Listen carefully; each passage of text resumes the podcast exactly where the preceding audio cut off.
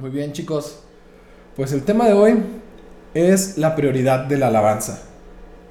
¿Cuántos extrañan la alabanza y la adoración en la iglesia? Yo creo que es una de las partes que más extrañamos y cuando pensamos en los servicios, pensamos en esa alabanza que muchas veces quizás llegamos tarde, quizás la menospreciamos, quizás no le dimos el valor que se merecía y ahora extrañamos tanto escuchar la música, extrañamos nuestras canciones, porque todos tenemos nuestras canciones favoritas, claro que sí. Extrañamos esos cánticos y cada una de las cosas que nos celebrábamos en la iglesia. Hay muchas razones para alabar al Señor y al día de hoy vamos a hablar de la prioridad de la alabanza. En el Salmo 145, versículo 3. Dice, Grande es Jehová y digno de suprema alabanza, y su grandeza es inescrutable, es indudable la grandeza del Señor. ¿Por qué alabamos al Señor? ¿Por qué debemos de bendecir al Señor? Porque Él es grande. Me a la memoria el capítulo Apocalipsis, el capítulo 4, cuando dice que los cuatro seres vivientes están alrededor del Señor, dice que están llenos de ojos y es tanta la santidad del Señor que con sus alas cubren todos sus ojos para no mirar la santidad del Señor. Grande es el Señor y digno de suprema alabanza. Dice que los ancianos se quitan sus coronas y se inclinan delante de Él. ¿Has pensado qué vas a hacer cuando llegues a la presencia del Señor? Muchas veces pensamos en muchas cosas. Cuando esté en la presencia del Señor, las calles van a ser de oro, el mar de cristal. Pero ¿has pensado que haremos esto? ¿Adoraremos y alabaremos al Padre por el resto de la eternidad? Cuando hablamos de la carrera cristiana, pensamos en la carrera cristiana como una carrera, un ejercicio físico. Pero ¿qué te parece si hoy lo pensamos como una carrera escolar? Cuando estás por terminar la carrera, que esta carrera no sabemos cuándo terminará para cada uno de nosotros. Comienzas a hacer tus prácticas. ¿Qué te parece si comenzamos a hacer nuestras prácticas para llegar al reino de los cielos? ¿Qué te parece si comenzamos a adorar y alabar de la manera en que la palabra lo dice? Y hoy lo vamos a ver. Hay muchas razones para alabarla y una es por quién Él es. El Salmo 106, versículo 1 dice, aleluya, alabad a Jehová porque Él es bueno porque para siempre es su misericordia.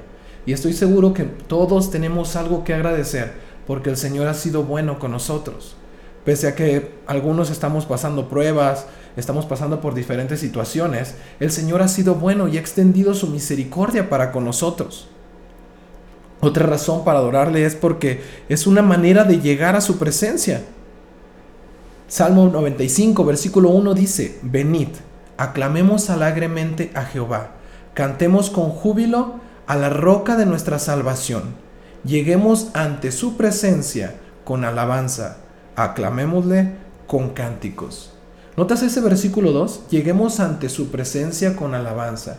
¿Qué es lo primero que hacemos cuando vamos a comenzar un servicio? Alabar al Señor, adorarlo. ¿Por qué? Porque de esta manera podemos llegar a su presencia. El Señor habita en la presencia, y ahorita lo vamos a ver. El Señor habita en la alabanza, es donde desciende su presencia. Es una manera de llegar al Señor. La razón número tres es porque fuimos creados para ello. Isaías capítulo 43, versículo 21 dice, Este pueblo he creado para mí, mis alabanzas publicará. Cada uno de nosotros fuimos creados para adorar al Señor. Y si no adoramos al Señor, terminaremos adorando cualquier otra cosa. Ya sea las personas que no conocen al Señor, el dinero, las, posesiones que tienen, una persona, a nosotros mismos. Fuimos creados para adorar, para alabarle. Es natural, por eso las personas crean ídolos y se hacen ídolos. ¿Por qué? Porque fuimos creados para ello, para adorar al Señor. Es una sensación, es algo que nace de nosotros. Si tú en algún momento dices, no es que yo no siento esa parte como de adorar, como de alabar, está dentro de ti. Pero es que adorar y alabar no es solamente cantar. La razón número cuatro es porque Dios habita en medio de su alabanza, lo decíamos ahorita. Versículo capítulo 22, versículo 23 del libro de Salmos. Pero tú eres santo, tú que habitas entre las asambleas de Israel. Una manera de llegar a la presencia del Señor y de que nuestras oraciones sean escuchadas es la alabanza, porque el Señor habita en ella. El Señor habita siempre en su alabanza. Y la quinta razón es porque es un mandamiento. Deuteronomio 16:11, es esto un poquito largo. Voy a explicar un poquito el contexto de esto. Se están dando las leyes de lo que tienen que hacer porque el pueblo de Israel fue liberado. Y entre estos mandamientos dice, y te alegrarás delante de Jehová tu Dios, tú, tu hijo, tu hija, tu siervo, tu sierva, el levita que habitar en tus ciudades y el extranjero, el huérfano y la viuda que estuviera en medio de ti, en el lugar que Jehová tu Dios hubiera escogido para poner allí su nombre. Nos damos cuenta cómo el Señor dice que lo, que lo alabemos y que nos alegremos en su presencia. Notamos que aquí dice el extranjero. Muchas veces creemos que la palabra del Señor o que Dios simplemente existía para el pueblo de Israel y ciertamente fue su escogido. Pero si leemos el Antiguo Testamento encontraremos en distintos pasajes que habla de personas que eran extranjeras, pero como aceptaron al Señor, al alabarlo, obtuvieron sus bendiciones. Algunos resultados que tenemos de la alabanza, porque no solamente bendecimos al Señor porque Él es bueno y porque para siempre es su misericordia, al alabarlo obtenemos resultados. Esto es, produce gozo. ¿Cuántos no nos gustábamos en la alabanza? Lo decía un minuto, ¿no? El Salmo 16, versículo 11, se los voy a leer.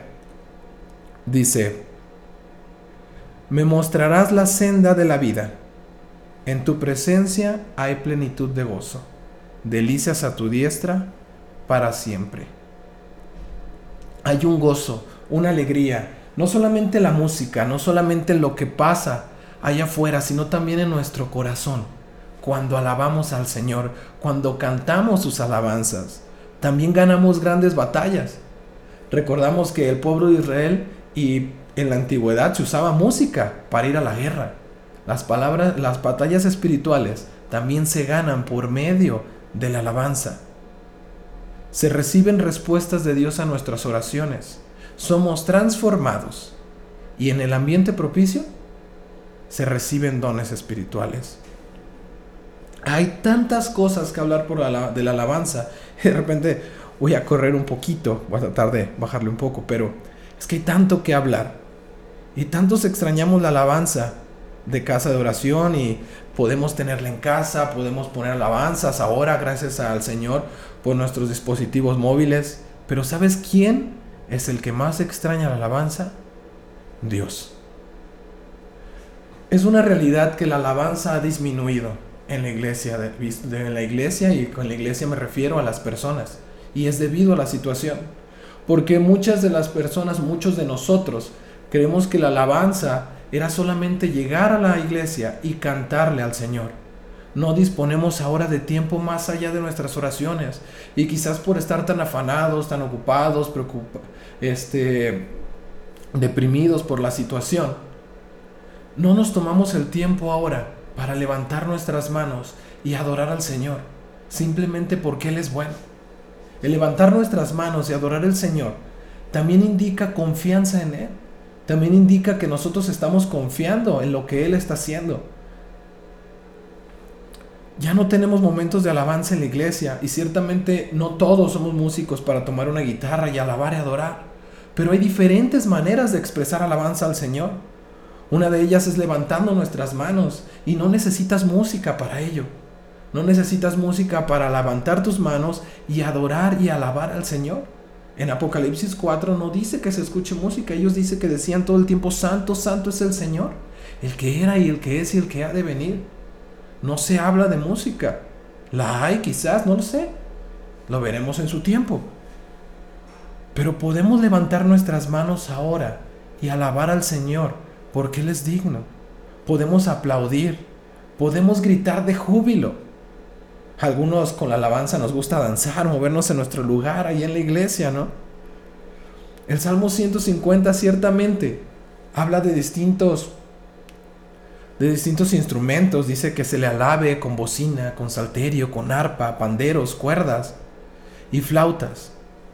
Porque la alabanza, la alabanza es nuestra respuesta a Dios, más allá de la música y cualquier estilo de música.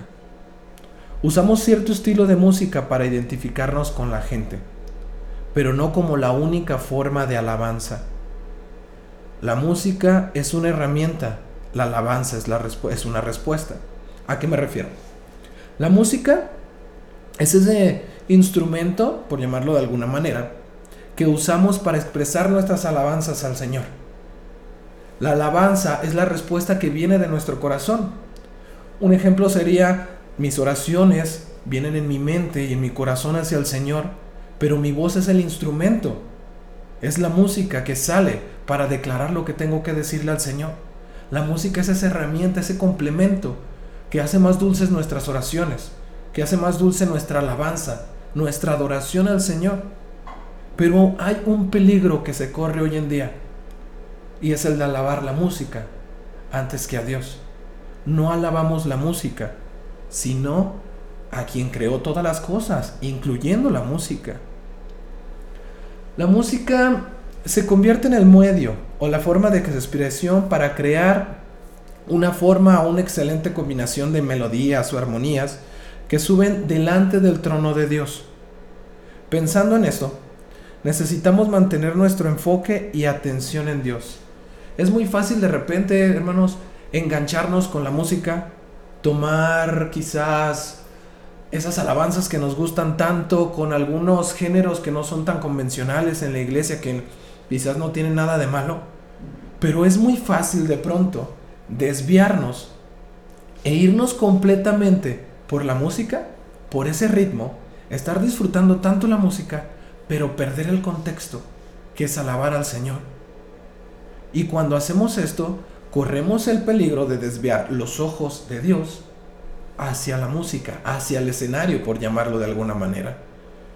Nuestro objetivo siempre debería ser hacia nuestro Dios Todopoderoso, siempre debería ser exaltarle y alabarle, pero hoy en día distintos músicos, y es importante hablar de esto, distintos músicos que se llaman cristianos, están tomando la alabanza para atraer personas y entiendo el afán de querer traer a la juventud, de querer traernos a los jóvenes para la iglesia, para alabar al Señor, para adorarle. Pero se corre un peligro y hay una línea muy delgada entre querer afanarnos y crear música para el oído de las personas antes que para Dios. Un músico, un músico reconocido, un músico cristiano, en algún momento dijo que él ya iba a dejar de lado la palabra Dios, la palabra Jesús. ¿Por qué? Porque le impedía crear música que fuera más movida, que fuera más que le impedía rimar, vaya. Así que dijo que iba a dejar las palabras de lado porque el mundo le estaba ganando y se estaba llevando a, la, se estaba llevando a los jóvenes, que no podía competir se seguía usando esas palabras. ¿Qué está pasando, hermanos? ¿Vemos el peligro que hay? De repente pareciera que no tiene nada de malo que las canciones no digan Dios. Ok, estoy de acuerdo. Pero seamos sinceros. ¿Cuántas de las canciones que hoy se escuchan hoy se están sonando por todos lados. Algunas personas te das cuenta que las usan o las pueden usar para dedicarlas para alguna persona, porque en ningún momento esa canción menciona el nombre de Dios o menciona el nombre de Jesús directamente. ¿Y qué es lo que pasa? Se crean melodías tan bonitas, con palabras tan padres, con rimas tan, tan hermosas, que lo que pasa es que al dejar la palabra de Dios de lado, decimos que le adoramos y que le alabamos, pero escondemos su nombre. ¿Y ahora qué? Se producen más ventas, se descarga más. ¿Por qué? Porque ya no tiene la palabra de Dios, así cualquiera puede usarla y dedicarla a cualquier persona. El objetivo de la alabanza es glorificar a Dios. Tocar y cantar nuestras, nuestras oraciones a Dios agradeciendo al Padre por él. No se trata del estilo, sino de producir música desde un corazón puro para agradarle. Alabar tampoco es irse a lo tradicional, tampoco es irse a lo moderno. No nos vamos a poner a hablar de estilos de música porque vamos siempre a diferir, siempre vamos a tener desacuerdos. Es una de esas discusiones vanas que dice la escritura, ¿no? Alabar es darle la gloria de vida a su nombre desde el corazón y eso es lo que importa. Y vamos entrando completamente en el tema porque quiero separar un poco esto. Es imposible, yo sé, no pensar en música cuando hablamos de alabanza. Siempre si decimos alabanza se nos viene hasta nuestra alabanza favorita, se nos viene cualquier canción. Y quizás solemos denominar la, alabanza así. La música rápida es alabanza, ¿no? Esa de chunta, chunta, chunta, y hecho a la mar. Y tienes eso en tu cabeza, ¿no? Eso es alabanza, eso es alabar. Y la música lenta es adoración, es donde me hinco, es donde levanto mis manos. Pero dejando de lado la música, ¿qué es lo que dice la escritura? sobre estas palabras. ¿Qué es lo que habla la palabra de Dios? Sobre la alabanza. ¿Qué es lo que habla la palabra de Dios sobre adoración? Si quitamos la música, tenemos que seguir adorándole. Tenemos que seguir alabándole. Y debe ser desde nuestro corazón. No quiere decir que porque no tengamos música o porque no sepamos tocar un instrumento o no tengamos un aparato, una bocina al alcance, vamos a dejar de adorarle, vamos a dejar de alabarle, no. Y es que alabanza y adoración se vuelven también un estilo de vida. Nuestra alabanza y nuestra adoración es nuestra manera de vivir también. Sabemos que glorificamos el nombre de Dios cuando nos comportamos de la manera que Él quiere. Jesucristo decía que Él alababa al Padre, que el Padre era glorificado a través de Él. De esta manera podemos decir que nosotros en nuestra manera de vivir debemos glorificar al Padre. No solamente podemos, sino que debemos glorificar al Padre. Porque somos llamados a ser perfectos, entonces somos llamados a alabarle. El Señor se agrada con, nuestra, con nuestro buen comportamiento, se agrada con nuestras, con nuestras ofrendas, pero ¿qué ofrendas? Nuestro sacrificio vivo, viviendo su voluntad. Y vamos a ver un poquito en la escritura sobre la palabra alabar. Y si me acompañas a Segunda de Crónicas, capítulo 5, versículo 13, te voy a dar el contexto un poco. Salomón había terminado el templo e iba a introducir el arca al templo. Ya estaba todo, solamente habría que introducir el arca. Así que se preparan y estaban de fiesta. ¿Por qué? Porque el arca del Señor iba a dejar de estar en tiendas e iba a entrar a su casa, aquella casa que habían construido para ellos. Y dice la escritura, en Segunda de Crónicas, capítulo 5, versículo 13, que cuando sonaban pues las trompetas y cantaban todos a una para alabar y dar gracias a Jehová, y a medida que, las que alzaban la voz con trompetas y símbolos y otros instrumentos de música, y alababan a Jehová diciendo, porque Él es bueno, porque su misericordia es para siempre. Entonces la casa se llenó de una nube la casa de Jehová. Podemos ver cómo aquí te refleja lo que decíamos. La presencia del Señor dice que la casa del Señor se llenó con una nube. En la alabanza el Señor se manifiesta. Y aquí está el versículo que respalda ello. Si tú estás alabando en tu casa, la presencia del Señor va a habitar ahí. ¿Cuántos de nosotros, cuando hemos estado orando, cuando hemos estado alabando en la iglesia, de repente no viene a nosotros esa sensación como que se nos eriza la piel y aunque no buscamos emociones, es inevitable sentir esa presencia del Señor. Había un amigo que, quiero mucho que, decía, no, es que cuando estamos en la alabanza de repente hay algo que, que me pasa por el cuerpo y que, y que siento, no sé, no sé, es como un perfume, algo que puedo oler. Yo sé que la presencia del Señor está ahí. La presencia del Señor habita en su alabanza, en su cántico. Y la palabra alabar, la palabra que se usa aquí, es la palabra yada. En todo el Antiguo Testamento y halal, y se, usa la palabra yada y la palabra halal. La palabra yada, así como suena, Y-A-D-A, es alabar, es cantar aleluya. Pero la palabra halal, y es la palabra que se usa en este, en este escrito, en este pasaje, significa también cantar y también alabar, pero denota esa palabra de con júbilo, con gozo, de una manera brincando grandemente. De hecho usa la palabra loco, ojo, sin entrar en desorden, pero con esa parte de con tanto júbilo, con tanta emoción, con tanta alegría, porque por fin el arca del Señor, la presencia del Señor, había habitado en su casa. Esta misma palabra se usa en el cántico de Moisés y el pueblo de Israel, después de que Dios lo sacó de Egipto. Precisamente en el Éxodo 15, cuando dicen que Dios echó a la mar los carros de Faraón. En Primera de Crónicas, versículo 23 y 25, David también usa esta palabra y organiza a los levitas y a los músicos y usa la palabra halal de emocionarse, de cantarse, de con júbilo. En segunda de Crónicas 7, en la dedicación del templo, también usa esa palabra de cantar alabanzas con tanto júbilo, con tanto gozo, porque el Señor les ha dado todo.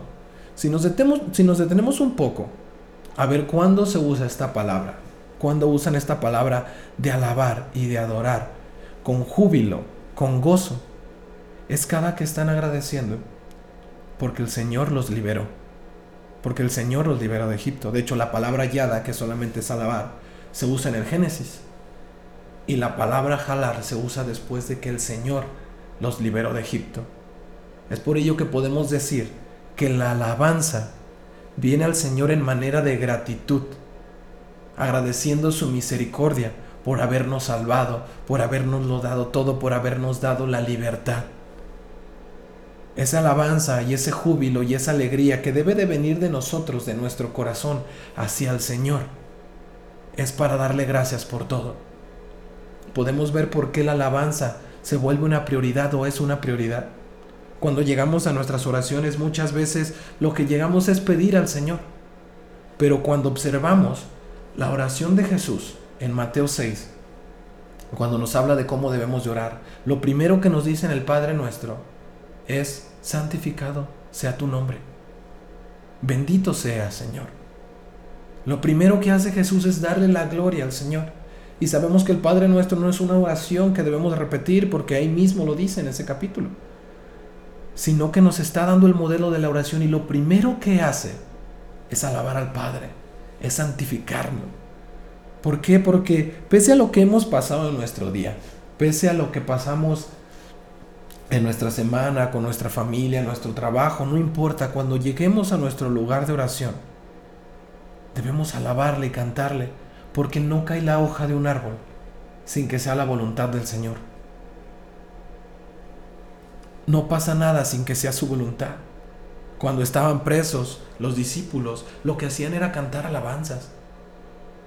¿Por qué? Porque entendían que el Señor los tenía en su mano Entendían que estaban haciendo su voluntad y por tanto lo que hacían era adorarle, era alabarle, era bendecirle, porque sus misericordias no terminan. Si tú estás pasando por un momento complicado, la escritura dice, el que esté triste, haga oración. El que esté contento, cante alabanzas. Por ello, hermanos, si estamos tristes, oremos y adoremos, quizás no cantando, pero sí levantando nuestras manos y adorando con todo el corazón, porque el Señor tiene un propósito. Quizás hoy no lo entendemos y quizás no lo vayamos a entender muy pronto,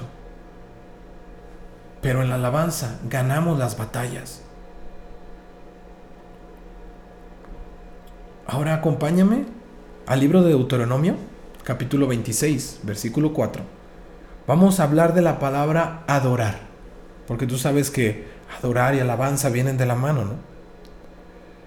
Adorar se usa por primera vez en el libro de Deuteronomio. El contexto de estos versículos es cuando en el libro de Deuteronomio se están dando las leyes, las leyes de Dios. Y entre esas leyes se están estableciendo las primicias y los diezmos. En este capítulo 26, si tienes tu Biblia lo puedes ver el título. Se están estableciendo las primicias y los diezmos. Y la palabra que se va a usar aquí es la palabra shakha, que significa postrarse, que significa adorar, arrodillarse, bajar, dar culto. De repente esa idea que teníamos de alabar y de adorar cobran sentido con la escritura, ¿no? Es humillarse delante de Dios. Esta es la palabra que es la palabra hebrea que se usa en el Antiguo Testamento. Para todo el Antiguo Testamento, excepto en un lugar, en Daniel 3, porque ahí el que adora es Nabucodonosor, después de que salen Sadrach, Mesad y Abednego del horno de fuego. Él usa la palabra seguid, esa palabra caldea, pero también significa adorar, humillarse y postrarse. Y acompáñame, acompáñame Deuteronomio 26, versículo 4. Y dice, y el sacerdote tomará la canasta de tu mano y la pondrá delante del altar de Jehová tu Dios. Ojo, estamos trayendo ofrendas delante de Dios, ¿ok? Son las primicias, son nuestros diezmos. Entonces hablarás y dirás delante de Jehová tu Dios. Un arameo a punto de parecer fue mi padre, el cual descendió a Egipto y habitó allí con pocos hombres, y allí creció y llegó a ser una nación grande, fuerte y numerosa. Y los egipcios nos maltrataron y nos afligieron y pusieron sobre nosotros dura servidumbre. Y clamamos a Jehová, el Dios de nuestros padres, y Jehová oyó nuestra voz y dio nuestra aflicción, nuestro trabajo y nuestra, nuestra opresión. Y Jehová nos sacó de Egipto con mano fuerte, con brazo extendido, con grande espanto y con señales y con milagros. Y nos trajo a este lugar y nos dio esta tierra, tierra que fluye leche y miel. Y ahora he aquí traigo las primicias del fruto de la tierra que me diste, oh Jehová y lo dejarás delante de Jehová tu Dios y adorarás delante de tu Dios. Fíjate qué curioso. Lo primero que dice, cuando vayas a traer las primicias a tu Dios, no olvides lo que Dios hizo por ti. No olvides de dónde te sacó el Señor. Muchas de las veces no encontramos la, la razón para orar, no para adorar, ni para alabar pero es porque estamos olvidando lo que el Señor hizo con nosotros. La primera vez que se usa la palabra adorar es en agradecimiento por haberle salvado de la esclavitud. ¿Podemos ver la similitud con nosotros? Pregúntate, ¿de dónde te sacó Dios? ¿De dónde te sacó para que merezca tu adoración? Piensa en tu pasado, pienso en el mío y digo, Señor, gracias. Te mereces toda mi adoración, toda mi alabanza. Porque hubiese sido suficiente que me salvaras y aún así me perdonaste, me diste todo y me sigues bendiciendo y me sigues dando. ¿Cómo no lo voy a adorar y cómo no lo voy a alabar? Una ocasión en, en mi trabajo me comentaba un compañero y me decía, oye Rafa, y dices que solamente cantas alabanzas, ¿no? Le digo, sí, brother. Dice, ¿y no te enfadas? Le digo, no, brother. Dice, pues es que escuchar siempre lo mismo y siempre cantar lo mismo. Y bueno, les explicaba un poco que no es tan lineal ni que cantes las mismas canciones todo el tiempo, pero los llevaba a darles ese ejemplo, ¿no? Imagínate que tienes una deuda tan grande y el Señor te perdonó. Una deuda que jamás podrías pagar en tu vida. Y les explicaba distintos ejemplos y les decía, ¿tú crees que no lo voy a adorar, que no lo voy a alabar. No tengo otra razón para cantar. Él me perdonó, yo no tenía manera de llegar al cielo. Y Él me lo dio todo. ¿De dónde te sacó a ti el Señor? ¿Por qué merece tu alabanza? ¿Por qué merece tu adoración? Porque Él te liberó. Porque para siempre es su misericordia. No solamente es digno de alabanza, sino que nos ha perdonado. Se merece nuestra adoración y nuestra alabanza y te tienen que volver una prioridad porque es un agradecimiento. Este libro de Deuteronomio, este capítulo, nos está invitando a recordar de dónde nos sacó el Señor, para que cuando traigamos nuestras ofrendas delante de Él, no solamente sea dinero, no solamente sea la primicia de tu trabajo, sino que también sea una alabanza, una adoración, algo que nace del corazón, porque no has olvidado lo que el Señor hizo por ti. ¿Alguna vez te has le has dicho al Señor, Señor, ¿por qué no me borras esos recuerdos? ¿Por qué no me borras lo que hice? Y comenzamos de nuevo. ¿Por qué tengo que estar recordando de dónde me sacaste? Aquí está la respuesta. Esta es la respuesta. Por eso el Señor no nos borra la memoria, por eso el Señor no nos deja olvidar de dónde nos sacó. Porque se nos olvidaría por qué debemos de alabarlo y por qué debemos de adorarlo, por su misericordia. Adorar implica el conocimiento de lo que Dios hizo por ti, implica el conocimiento de lo que Dios hizo por mí. Es agradecer de manera reverente lo que Dios nos ha dado. Es entender el sacrificio de Jesús. Los cristianos a veces hemos olvidado el Evangelio. Hemos olvidado que Jesucristo murió por nosotros. Nos dedicamos a leer otros libros, nos dedicamos a leer, sí, el Antiguo Testamento y el Nuevo Testamento, pero a veces dejamos de leer los Evangelios y dejamos de lado lo que Jesucristo hizo por nosotros.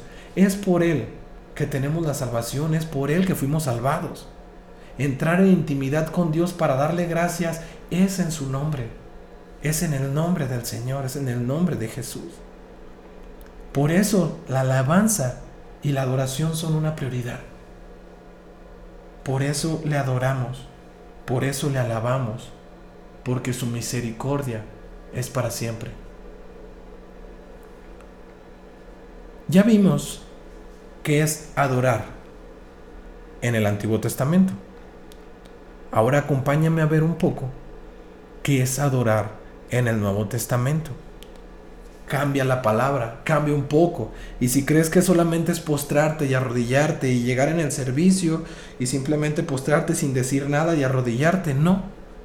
Jesús, al igual que en el Sermón del Monte, cuando te dice, oíste que fue dicho, y te sube todos estos estatutos y levanta la vara un poco más y lo lleva no solamente a lo que hacemos, no solamente a nuestras acciones, sino que lo lleva a nuestro corazón, a nuestros pensamientos.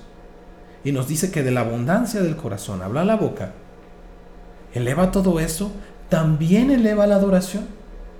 Ahora nos dice que no solamente es una opción de arrodillarnos, nos va a enseñar un poco más nos va a enseñar lo que es la verdadera adoración.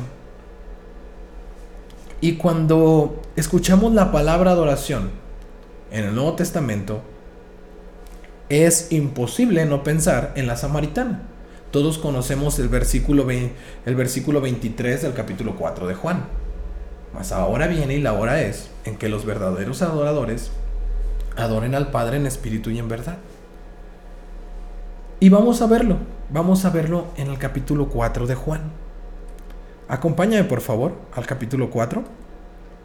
Vamos a empezar desde el verso 20.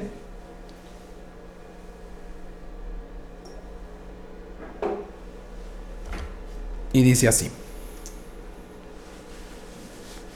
Nuestros padres adoraron en este monte, y vosotros decís que en Jerusalén es el lugar donde se debe adorar.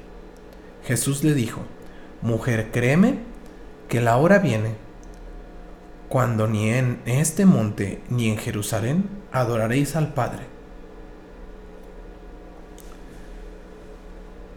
Esta es la evidencia de que no solamente adoramos en la iglesia, no solamente debemos de adorar en un lugar, y anteriormente se creía de esta manera que teníamos que ir a cierto lugar para poder adorarle, que no tendríamos una comunión con el Señor. Sabemos que los sacrificios se tenían que llevar al templo y que era el sacerdote el que hacía el sacrificio por la expresión de nuestros pecados. Pero hoy que el velo se rasgó, no solamente nos ha dado acceso directo para orar, para hablar con Él, sino que nos ha dado acceso directo para adorarle, para alabarle, y hoy tú puedes tomar tu teléfono, puedes tomar una guitarra y ponerte a adorar al Señor en tu casa.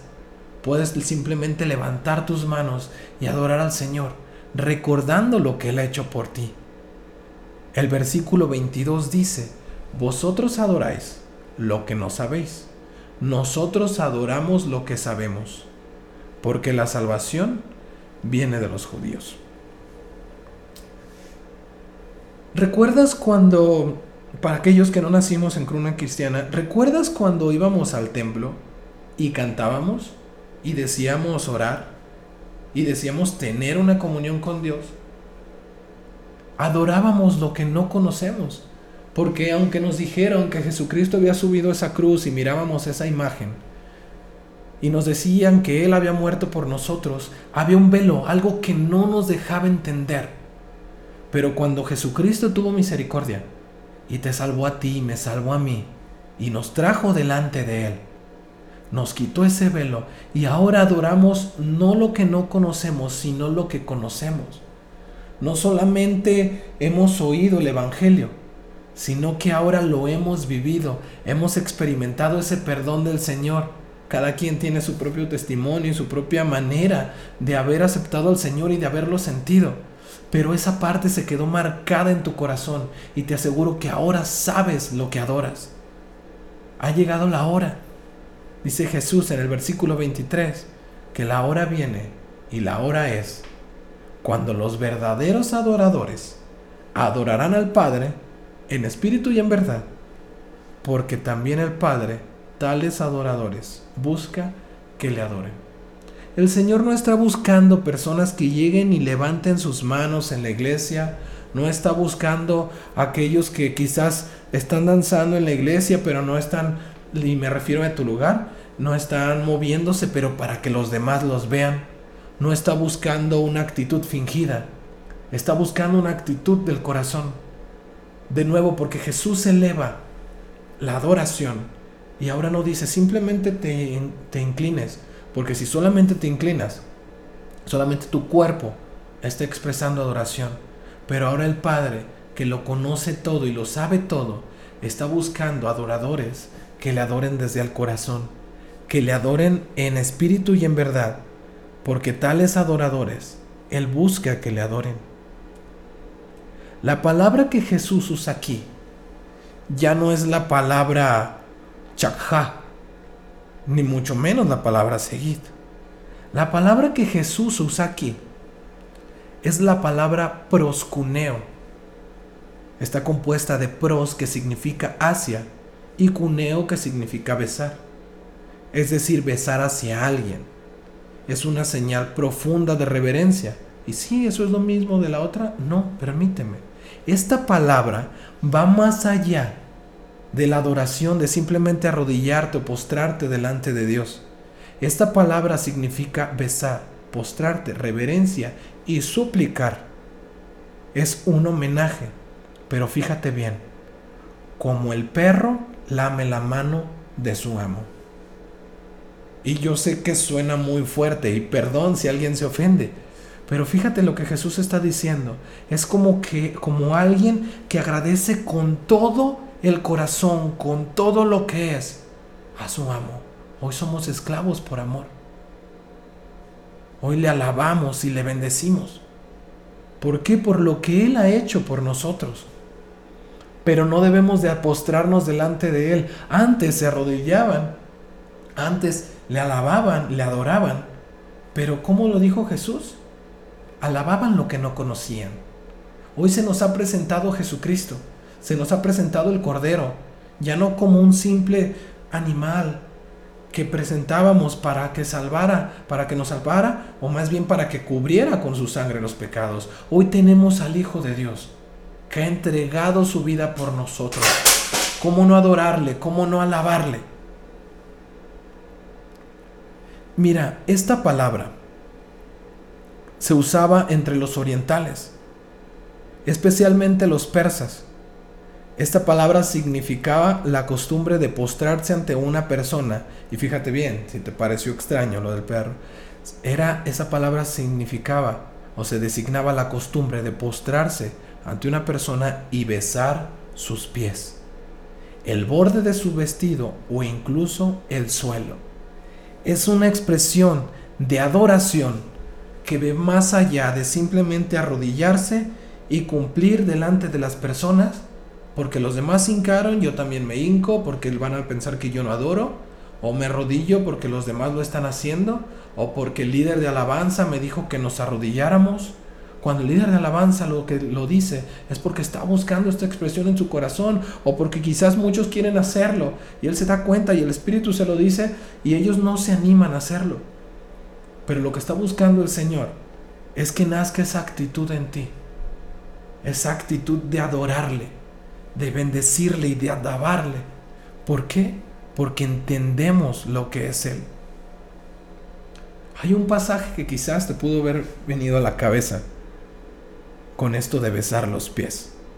¿Recuerdas a una mujer pecadora? A una mujer que llega delante de Jesús cuando entran en casa de Simón, de un fariseo. Acompáñame en tu Biblia a el Evangelio de Lucas, el versículo 36. Dice, uno de los fariseos rogó a Jesús que comiese con él y habiendo entrado en casa del fariseo, se sentó a la mesa. Entonces una mujer de la ciudad, que era pecadora, al saber que Jesús estaba a la mesa, en casa del fariseo, trajo un frasco de alabastro con perfume. Y estando detrás de él a sus pies, llorando, comenzó a regar con lágrimas sus pies y enjugando con sus cabellos y besaba sus pies y los ungía con el perfume. Cuando vio esto el fariseo que le había convidado, dijo para sí, Este, si fuera profeta, conocería quién y qué clase de mujer es la que le toca, que es pecadora. Entonces respondiendo Jesús le dijo, Simón, una cosa tengo que decirte. Y él le dijo, di maestro. Un acreedor tenía dos deudores. El uno le debía 500 denarios y el otro 50. Y no teniendo ellos con qué pagar, perdonó a ambos. Di pues, ¿cuál de ellos le amará más? Respondiendo Simón dijo, pienso que aquel a quien perdonó más. Y él le dijo, rectamente has juzgado. Y vuelto a la mujer, dijo a Simón, ¿ves esta mujer? Entré a tu casa y no me diste agua para mis pies, mas ésta ha regado mis pies con lágrimas y los ha enjuagado con sus cabellos. No me diste beso, mas ésta, desde que entré, no ha cesado de besar mis pies.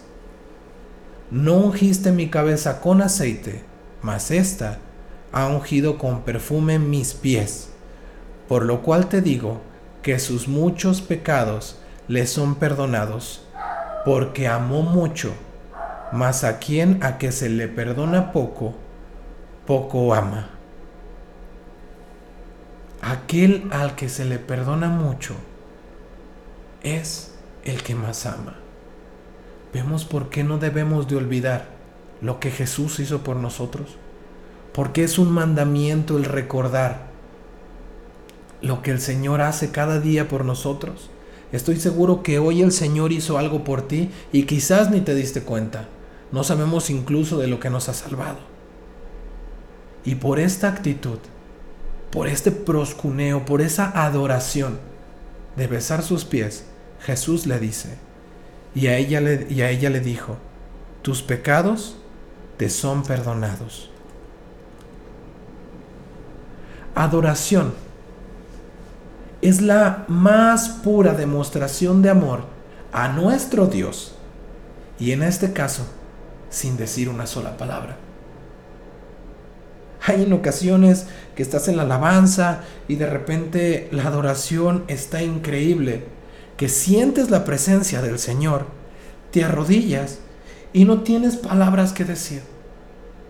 Simplemente lloras y le adoras y le adoras porque has entendido lo que el Señor ha hecho por ti. Una de las reacciones más comunes es que nos aprendemos la alabanza o nos aprendemos las canciones, que llega el momento de adoración y dejamos de adorar, o llega el momento de alabanza y dejamos de alabar. ¿Por qué? Porque conocemos la, la canción. Ya no conocemos ni siquiera la alabanza ni la adoración, conocemos la canción y la cantamos simplemente. Abandonamos ese ambiente ese ambiente de adoración, porque la adoración y la alabanza no son música. La adoración y la alabanza son una expresión, y ni siquiera física, sino del corazón. Algo que proviene del Señor para Él. No se necesitan ni siquiera palabras para adorarle. Muchas de las veces levantamos nuestras manos y no hay adoración ahí. Por eso me gusta mucho cuando en la alabanza hay una canción nueva. Porque todos abandonamos nuestra mentalidad de y sigue esta parte de la letra y luego esto y luego cantamos esto y luego esto y luego vamos al coro y se terminó. No, viene la alabanza y viene la adoración y como no la conoces, lo que haces es escuchar la letra y llega a tu corazón. Y si es de esas adoraciones en las que te están hablando y te están recordando de lo que Jesús hizo por ti, comenzamos a llorar y comenzamos a adorarle porque nos olvidamos de la música. Entramos en ese ambiente de adoración porque nos están recordando lo que Jesús hizo por nosotros. Debemos de cuidar que nuestra actitud no sea la del fariseo. Este fariseo creyó estar adorando y alabando a Jesús, como invitándole a comer a su casa. Creyó que le estaba honrando. Pero el hecho de olvidar atender a Jesús con las tradiciones más comunes de entrar a su casa, recordemos que era una costumbre judía que al entrar en tu casa, por, en la casa de alguien, ¿por qué? Porque caminabas en sandalias, era tierra, entonces por educación y por costumbre y por higiene llegabas y lavabas tus pies, te, otorgaban agua para aliviar tus pies o los criados, los servidores, eran quien venían y te lavaban tus y lavaban los pies y esta mujer toma la actitud de sierva y viene y adora al Señor. Y viene y le alaba de esta manera.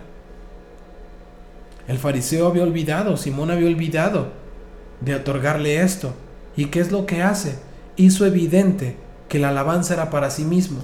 Ni siquiera le dio beso, ni siquiera lo saludó.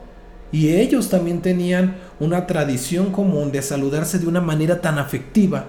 Por eso leemos en Reyes, cuando Eliseo le dice a su criado que no se detenga a saludar a, nadie, no, no es porque sea grosero, sino porque ellos tenían una manera de saludarse bastante extensa, bastante extendida. Pero ni siquiera se había acordado de eso el fariseo. Él era el que le había invitado a comer, era su casa en la que él comía. Y lo único que podía pensar era que el maestro estaba ahí. Pero se olvidó del maestro se quedó en la música, por llamarlo de alguna manera. Sí, quería honrarle, pero ¿cuál era la actitud de su corazón? La de un fariseo que cree merecer la salvación por ser hijo de Abraham y no por lo que Dios ha hecho por él. Adoraba lo que no conocía. Y viene una pregunta obligada. ¿Cuál es la razón de tu adoración? ¿Cuál es la razón de tu alabanza? ¿Es un corazón agradecido por lo que Jesús hizo por ti? ¿Es un corazón que reconoce que sin Jesús estaría perdido? ¿O es un corazón que cree que tiene que levantar las manos porque es algo que se hace en la iglesia? ¿Y cree que es salvo simplemente porque se llama a sí mismo cristiano? ¿O porque algún día oró o oraron por él? de repente se puso un poquito duro, ¿no? alabanza es una prioridad no solo porque Dios es digno de ella. La alabanza es una prioridad porque es nuestra manera de agradecer a Dios a través de Jesús lo que Él ha hecho por nosotros. En ocasiones cuando me preguntan sobre la alabanza, les, les digo es que mira, la alabanza es nuestra manera de nosotros darle a Dios y la predicación, hablando del servicio, y la predicación es la manera en que nosotros recibimos. Se torna incluso un poco egoísta el brincarte la alabanza y solamente llegar a la predicación. Y sí, sé que vamos a decir que el poder de la palabra y que la palabra del Señor sí cambia nuestras vidas y nos transforma y por eso estamos aquí viendo este video, por eso estamos aquí escuchando su palabra. Porque sí, la palabra tiene poder y ha transformado nuestras vidas. Pero la adoración, la alabanza, es nuestra manera de nosotros darle a Él. Es nuestra manera de adorarle, de darle de darle algo de lo que mucho nos ha dado. Es un sacrificio de alabanza, dice la escritura. ¿Y por qué sacrificio? Porque denota que tenemos que entregarnos, denota un servicio. Hay que darle.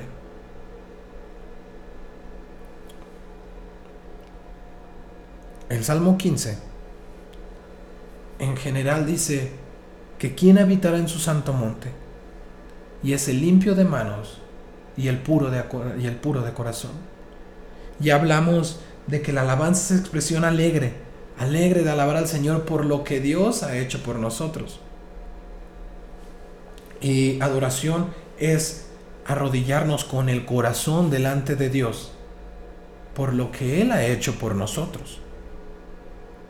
Pero, ¿qué impide que nuestra alabanza llegue al Señor? ¿Qué impide que nuestra música o nuestra, las palabras que salen de nuestra boca no se queden en el techo? Lo que impide que nuestra alabanza llegue al Señor son unas manos sucias. En otras palabras, es un corazón deshonesto, un corazón no arrepentido, como el de ese fariseo que creía que estaba haciendo todo por el Señor, por abrirle las puertas de su casa. Vamos a leer un poco más, ¿te parece? Vamos a leer Amos, capítulo 5, versículo 12. ¿Me ayudas, por favor? Es Amos, capítulo 5, versículo 12. Estoy viendo que se quedó en Lucas ahí, pero no, es Amos capítulo 5, versículo 12, dice, porque yo sé que vuestras muchas rebeliones y vuestros grandes pecados, sé que afligís al justo y recibís el cohecho de los tribunales, hacéis perder su casa a los pobres. En este capítulo de amor, Dios está hablando juicio, juicio para ciertas personas en especial, aquellas que no habían reconciliado su corazón con Dios. Él está hablando fuertemente y diciéndole estas palabras, yo conozco de sus rebeliones, conozco sus grandes pecados, sé que afligís al justo. Y en el versículo 13 continuamos, por tanto, el prudente en tal tiempo calla, porque el tiempo es malo. Busca lo bueno y no lo malo, para que viváis porque así Jehová Dios de los ejércitos estará con, estará con vosotros, como decís. Aborreced el mal y amad el bien, y estableced la justicia en juicio. Quizá Jehová Dios de los ejércitos tendrá piedad del remanente de José. Aborrecí, abominé vuestras solemnidades, y no me complaceré en vuestras asambleas y si me ofrecieres holocaustos y vuestras ofrendas, no las recibiré, ni miraré a las ofrendas de paz de vuestros animales engordados. ¿Recuerdan Deuteronomio? Donde las ofrendas eran la muestra de adoración a Dios. Fíjate bien lo que está diciendo el Señor aquí. Me traerán sus primicias, me traerán sus diezmos y no las recibiré me traerán su adoración y su alabanza y no la recibiré por vuestro corazón, por vuestras maldades, por vuestros pecados. Es necesario hablar de esto, porque no solamente la oración, sino también nuestra adoración y nuestra alabanza es estorbada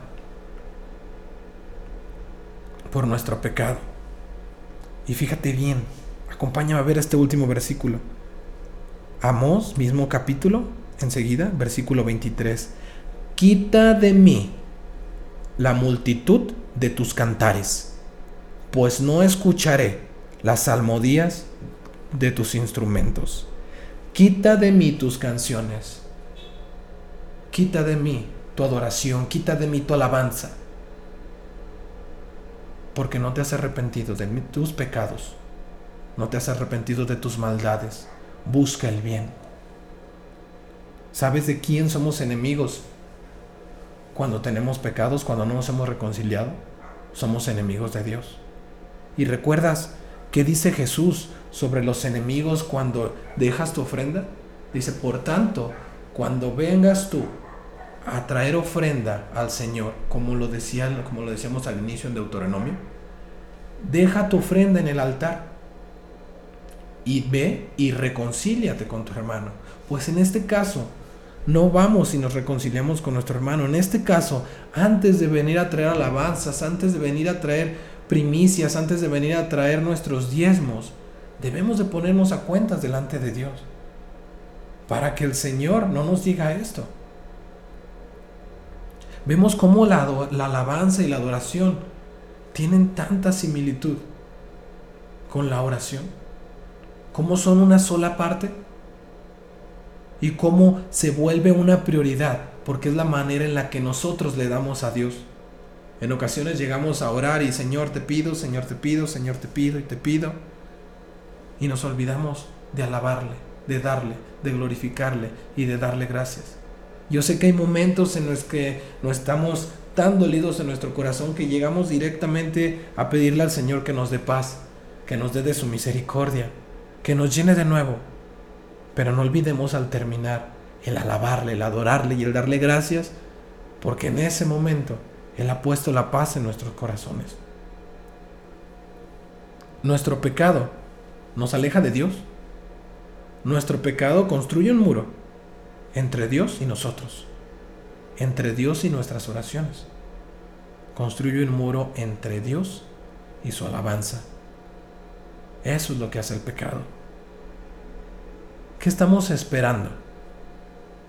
¿Qué estamos esperando? Es hora de volver a los pies del Señor para alabarle, para adorarle.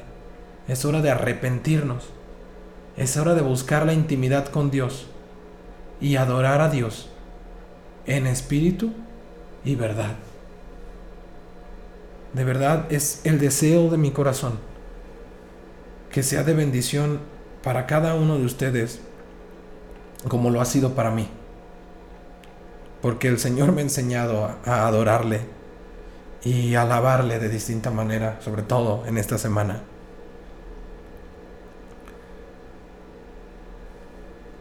Pongamos en práctica la alabanza y la adoración, volvámoslas una, una prioridad, no olvidemos lo que el Señor ha hecho por nosotros. Hagámoslo por todas las razones que hemos mencionado y sobre todo porque Él es digno de alabanza y porque para siempre es su misericordia. Y si hay algo que tenemos que poner a cuentas, pongámoslo a cuentas antes de venir a adorar para que nuestra adoración no esté estorbada.